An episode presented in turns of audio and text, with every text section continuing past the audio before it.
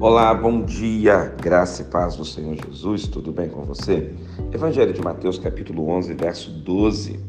Desde os dias de João Batista até agora, o reino dos céus é tomado por esforço, e os que se esforçam se apoderam dele. É muito importante você entender que na vida cristã será necessário você se esforçar. Viver a realidade do reino de Deus vai requerer de você renúncia, vai requerer de você abrir mão da sua vontade, do seu querer, abrir mão do seu prazer para viver a vontade de Deus, para agradar a Deus.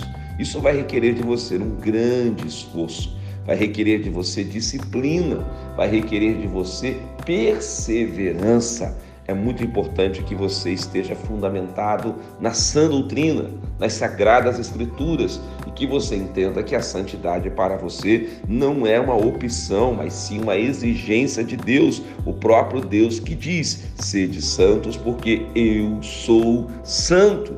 E o Deus que é santo quer que você se esforce, quer que você abra mão do pecado, abra mão de toda e qualquer vontade contrária ao seu reino, para viver a vontade dele.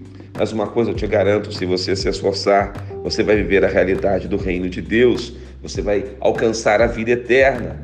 E esse esforço, ele vai requerer de você disciplina, sim, mas ele vai se tornar um grande prazer, uma grande alegria, porque a presença de Deus ela enche a nossa alma. Isso não é religiosidade, isso é vida que transborda, é vida que flui de Deus e que alcança os outros que estão próximos de nós. Vamos orar juntos? Pai, que todos os teus filhos e filhas recebam a tua unção, a tua presença neste dia, em nome de Jesus. Amém. Que Deus te abençoe, quem te ministra essa palavra é o pastor Rodrigo Bussardi, da Igreja Metodista Central em Resende, a Catedral Emanuel.